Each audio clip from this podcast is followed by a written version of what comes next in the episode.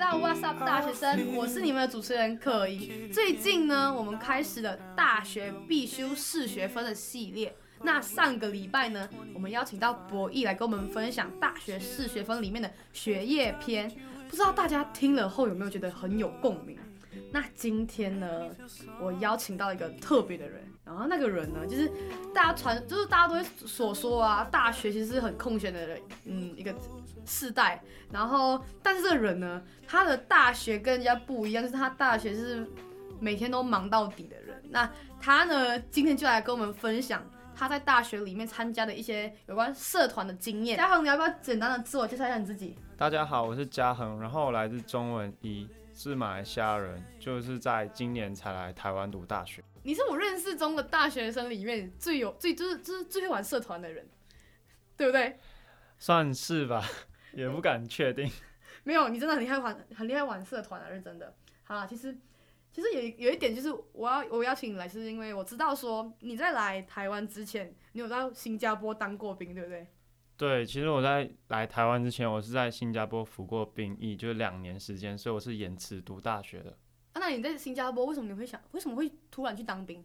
就是因为从小的时候，父母就帮我申请了新加坡永久居留证，然后就是只要是新加坡的当兵方式，就是只要你是新加坡公民或者是新加坡永久居民，只要你是男生，并且满十八岁，心智是毫无问题的话，你就要到新加坡去服兵役，而且为期两年。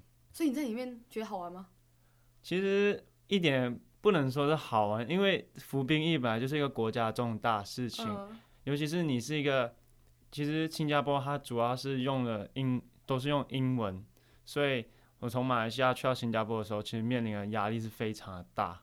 因为语言不同，还是其实就是因为英文不太好的关系。那 你现在英文变好吗？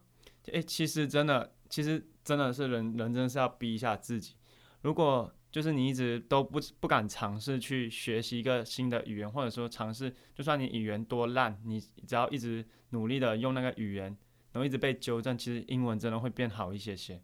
嗯，哎、那你那时候去新加坡当兵嘛？你就是普通兵役，还是你你因为你大一是兵，你比如你第一年是兵役，普通兵役，然后第二年你有，因为听说是你好像是有当别的队长还是什么的，对不对？对，就是一开始进去的时候，其实都是普通新兵，然后在里面的时候，就是三个月过后，你就可以选择你要去什么单位。那时候我选的是消防队，就是消防队过后，你就可以成看你要成为领袖还是普通的消防队员。嗯、因为通常一个队长会带三个三个普通队员，那我就是经过了那一次六个月的训练，就是他们是叫就是领袖类似领袖的那个训练这样。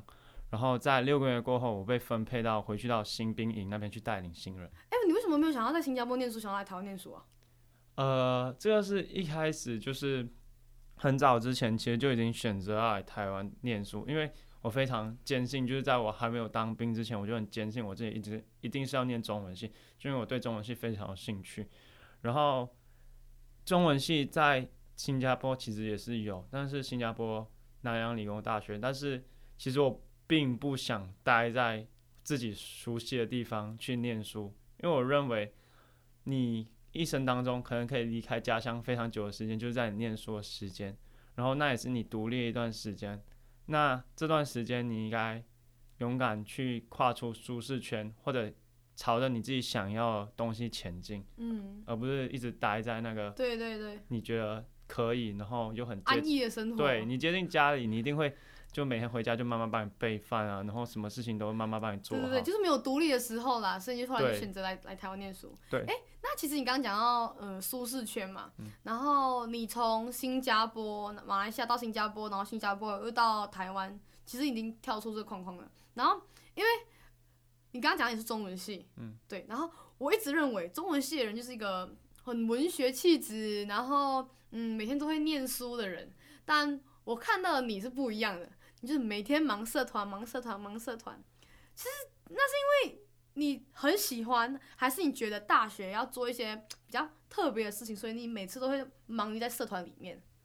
其实我认为大学其实就是在学习。其实不管是在于课业上的学习，或是社团上社团上的学习，其实都是一种学习。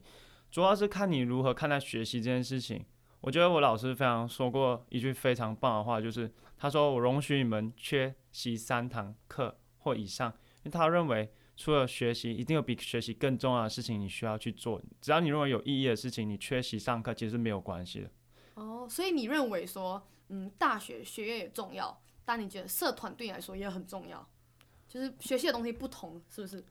对，其实我其实我是这样认为的，就是。学习这门事嘛，在课业上的学习，你学习得到知识；但是你在社团或者其他活动上面，你学习的是实作经验。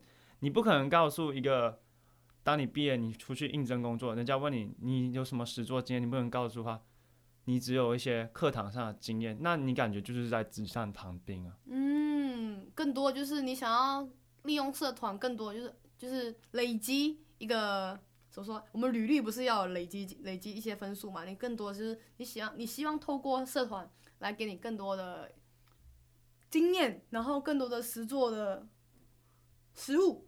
对，其实我觉得就是实作经验，它是你人生中非常重要一堂课，就是你如何去跟别人相处，或者是遇到面临困难，而不是是如何去解决困难，而不是去退缩。或者是你在大学中遇到什么很重要的事情，或者很重要的经验，可能是你学习上面无法带给你的快乐。就比如说，你去完成一门活动，然后当虽然这个活动面临了很多困难需要去解决，然后在筹备期间浪费你很多时间，或者是你觉得，就早知道就当初不要接这个活动。当当你完成这个活动的时候，你就有一种成就感、满足感，甚至到后来当。人家问你，你会后悔接这个活动吗？其实你会发现，你其实并不后悔。嗯，这是课业上无法完全带给你的，我觉得。那你现在从，因为你在大一嘛，然后已经第二学期了，嗯、你第一个学，你现从第一学期到现在，你参加了多少个社团？我其实参加了蛮多社团，大概统计的话有六个。我参加侨联社团，侨联社团就是侨生组成一个社团嘛，然后再来就登山社、霍米社。保生社，还有四 Q 志工社。之前我还有参加辩研社。辩研社是什么？就是辩论吗？辩研社是辩论，但是后来后来我发现时间真的有些不够用，然后我就选择舍弃，就是选择取舍。哎、欸，其实性质可以讲说没有差很大，那也有差很大的地方。因为你刚讲的社工社，然后保生社跟霍米雅雅是这三个，其实是。比较性质比较同的，但是登山社跟辩辩论吗？变颜变颜色这两个好像完全是不同的呢。对。所以你会对这三个性质差那么多的有感兴趣？就是我觉得对我来说，保生社、自工社跟霍米社基本上满足的都是一些比较偏自工性，是一种就是一种施比受更更有福跟快乐的事情。那登山社，因为我自己本身是非常喜欢户外活动，就是。因为我喜欢登山，我喜欢潜水，然后对变颜色来说，就是我觉得变颜其实是一个非常有有兴有趣的事情。它不是，它不像大部分或者外界认为，它只是单纯的吵架，但是它是以道理为吵架。嗯嗯，我觉得这是一种学会沟通，其实你也是需要以道理去说服别人，而不是说你觉得你是对的，其实就是对的。所以你现在还在，还是有在在这六个社团里面？因为。其就是课业上，因为下学期比较忙的关系，所以其实我就退掉。然后，所以现在现在现在退掉剩几个几个社团？五个，就是，还是很多哎、欸。对，那 五个一个学期要给五百个社团，所以五五两千五。没有一个月一个保生社是没有给社费的。真的吗？为什么？因，因为保生社是一个服务团体，嗯，所以对于他们来说收社费，因为我们第一我们也不庆功。第二，我们所有费用都是用在狗狗身上，所以我们基本上不可能就是已经我们已经是完全自供性，因为我们完全没有任何薪水，就是我们都在照顾一些狗狗，为狗狗谋取一些福利。那基本上我们也完全不会办庆功宴，所以我们收社费其实没有必要，就是主要开销其实都在狗狗，所以我们其实很需要就是筹款，就是因为狗狗的饲料还有医疗费。都完全非常昂贵，然后也不是我们一些就是这些学生就能负担得起，主要还是需要大就公众一些筹款一些资金。其实保生社非常缺钱。哦，哎、其实，嗯，像你刚刚你讲嘛，就是你有六个社团，然后其实我比较好奇的是，你为什么在进入大学的时候，你就会想要加入社团，而且你不像别人可能加入一两个，而是加入了六个社团，就是是什么让你觉得说，哎、大学要加入这社，要加入社团的原因？其实我觉得主要就是，其实大学就是像我所说的，不是知识上的摄取吧。其实你还要在一些经验上有些就是学习。但那我觉得呢，为什么大学你都已经给了学费，你还要你还要把大学时间浪费在一些无所事事，上打游戏或者是做一些没有意义的事情？既然大学是一个学习的地方，你就应该把你所有有兴趣、你感觉你可以学习的地方全部都拿出来用。既然你都已经交了这学费，那为何不要妥善利用这资源呢？就是你觉得，如果你喜欢这社团，然后并且在里面学习，比如说你喜欢唱歌，然后你以前没有一些志同道合的朋友，你可以参加热音社或者是其他社团。那我对我来说，我的兴趣就是当一下志工，然后像登山这些，其实都是我非常感兴趣的事情。在中学时期可能并没办法完全满足我，就是。就是那些社团可能还没有这么大规模啊，来到大学，大家都是大学生，那那些活动啊，基本上都是我们一手操办。那学习肯定可以从里面学习到非常多的事物。那既然大学已经是缴了学费，我觉得就不要浪费这个学费，尽你所可能像个海绵这样吸收所有知识跟能力。哇，哎、你知道上个礼拜就是那个博弈。就讲到说，他觉得从小到大我们都一直在吸收知识，所以大学是我们应该真正的释放，什么释放我们的我们我们所学的东西出来的的时候。然后 今天就讲到说，你觉得我们还像是个海绵，还可以再吸收。然后我就觉得说，嗯、呃，真的是人生就是不同的不同的不同时间都要学习不同的东西。呃，我觉得就是每个人的看法其实不一样，嗯、但是对我来说，学习这件事情并没有。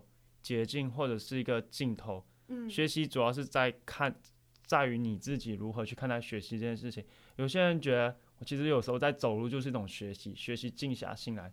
有些人觉得，其实学习就是要坐在桌子上面一直看书。那学习这个定义，其实都是人们给予它的框架。对于你自己来说，学习到底是什么？其实是你自己才能给你自己知道。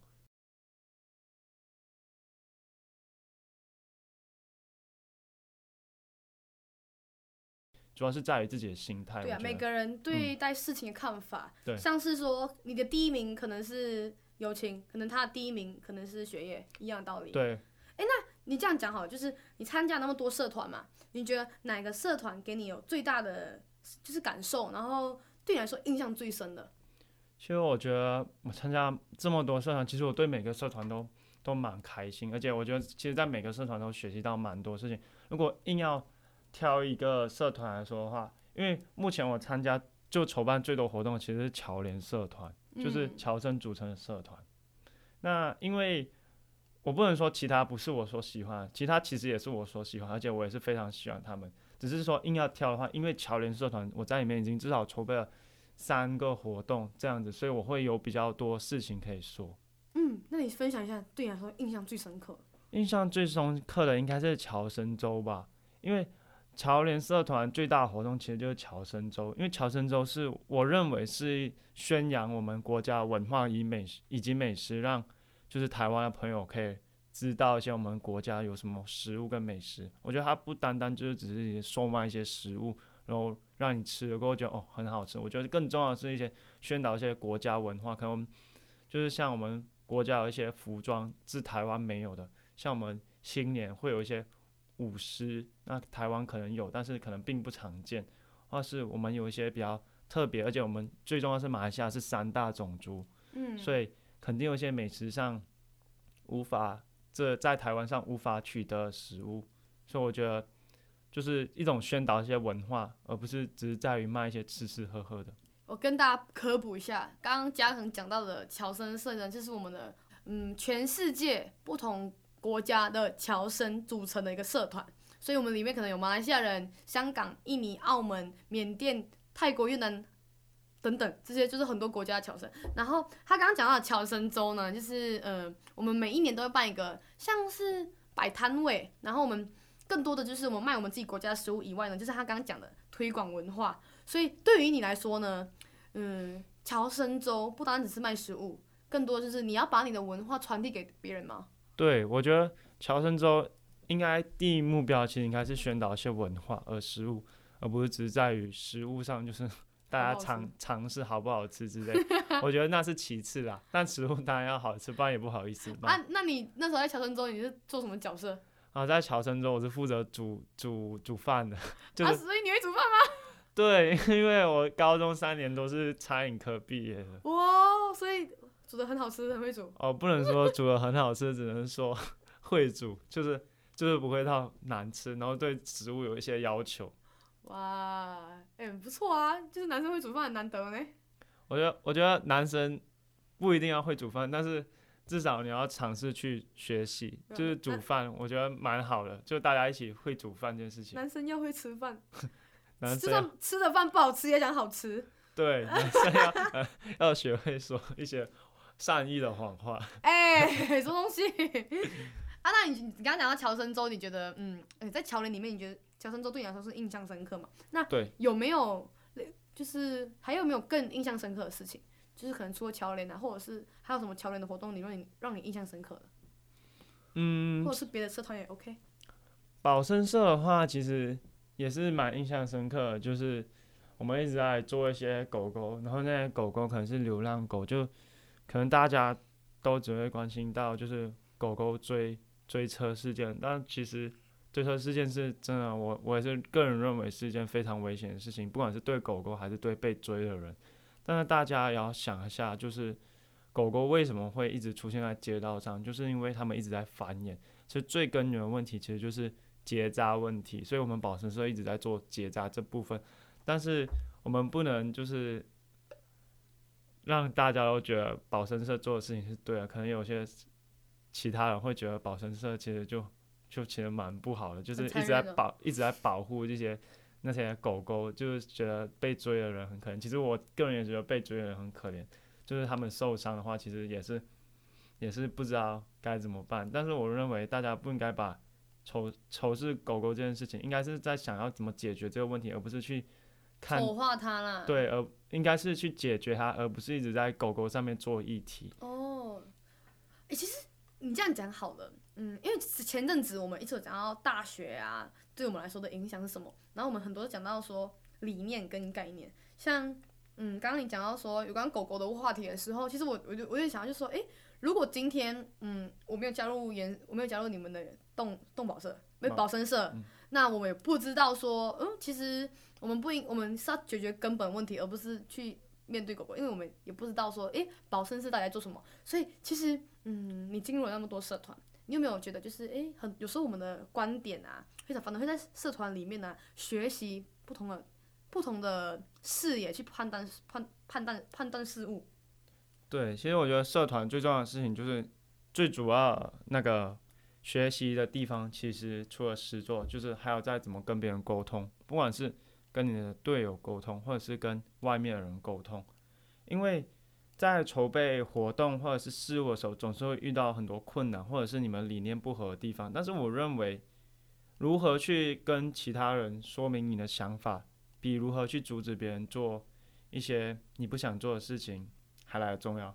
你应该告诉他是为什么你会这样想，而不是直接跟他说不行不行这样。嗯，因为每个人都是有独立思维、自主思想的人，你你不可能强迫别人做别人不想做的事情，但是你可以用你的观点去告诉别人为什么你会这样想，让大家站在你的立场去看待事物。当然，站在你的立场，你要对方站在你的立场的时候，你应该也要站在别人的立场去看待事物，而不是只站在自己的立场。对对对，就是。看的角度会不同，然后开始你会为人家着想啦。那其实你刚刚讲到社团那么多嘛，那其实你不觉得你的大学生活几乎都给了社团吗？就是嗯，你大就是，其实我觉得社团可能在你的大学里面占据了太多部分，有没有这样感觉？每一天都是社团，社团，社团，社团。对，因为其实因为其实忙比较多社团的话，你需要就是参加社课嘛。嗯，那对于我来说的话，一个星期基本上，呃，除了上课，因为我自己也是修蛮多学分，然后再加上社团的话，几乎每一天其实都几乎把时间排满，让自己休息的时间就变得比较少。但是当一个活动结束的时候，你回头去看，其实你不会发现你会有后悔什么事情，嗯，反而会觉得，嗯，其实时间虽然播出去了，但是总是有就是回报一些果子给你吃，这样。嗯，就是累是有，反正反正是，嗯，累了过后，你发现你在那个累的过程中，你们你学到的东西是，嗯，多过那个累的。对，我觉得当下一定会觉得，因为有点后悔，就想说为什么当初要接这么多东西。但是其实你在活动结束过后，你会发现，如果再给你多一次选择，或许你还是会一样同样的选择，然后同样的累。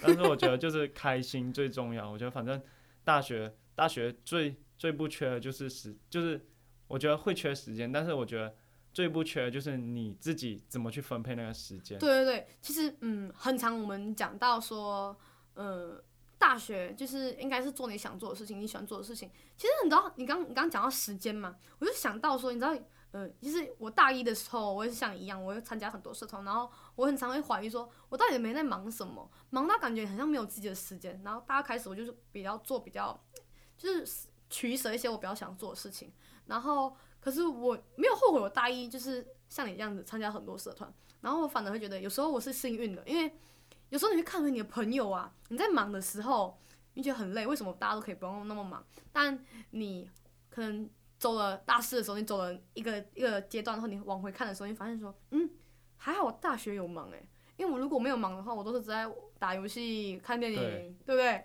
对。我觉得，我觉得大家其实怎么定义忙这件事情，其实也是一样，是在自己。自己，因为有些人觉得，有些人会说，哦，打打游戏，我每天上课回来好累哦，然后打打游戏，然后就觉得很忙，因为我打游戏，我没有时间打游戏，我就认为是忙。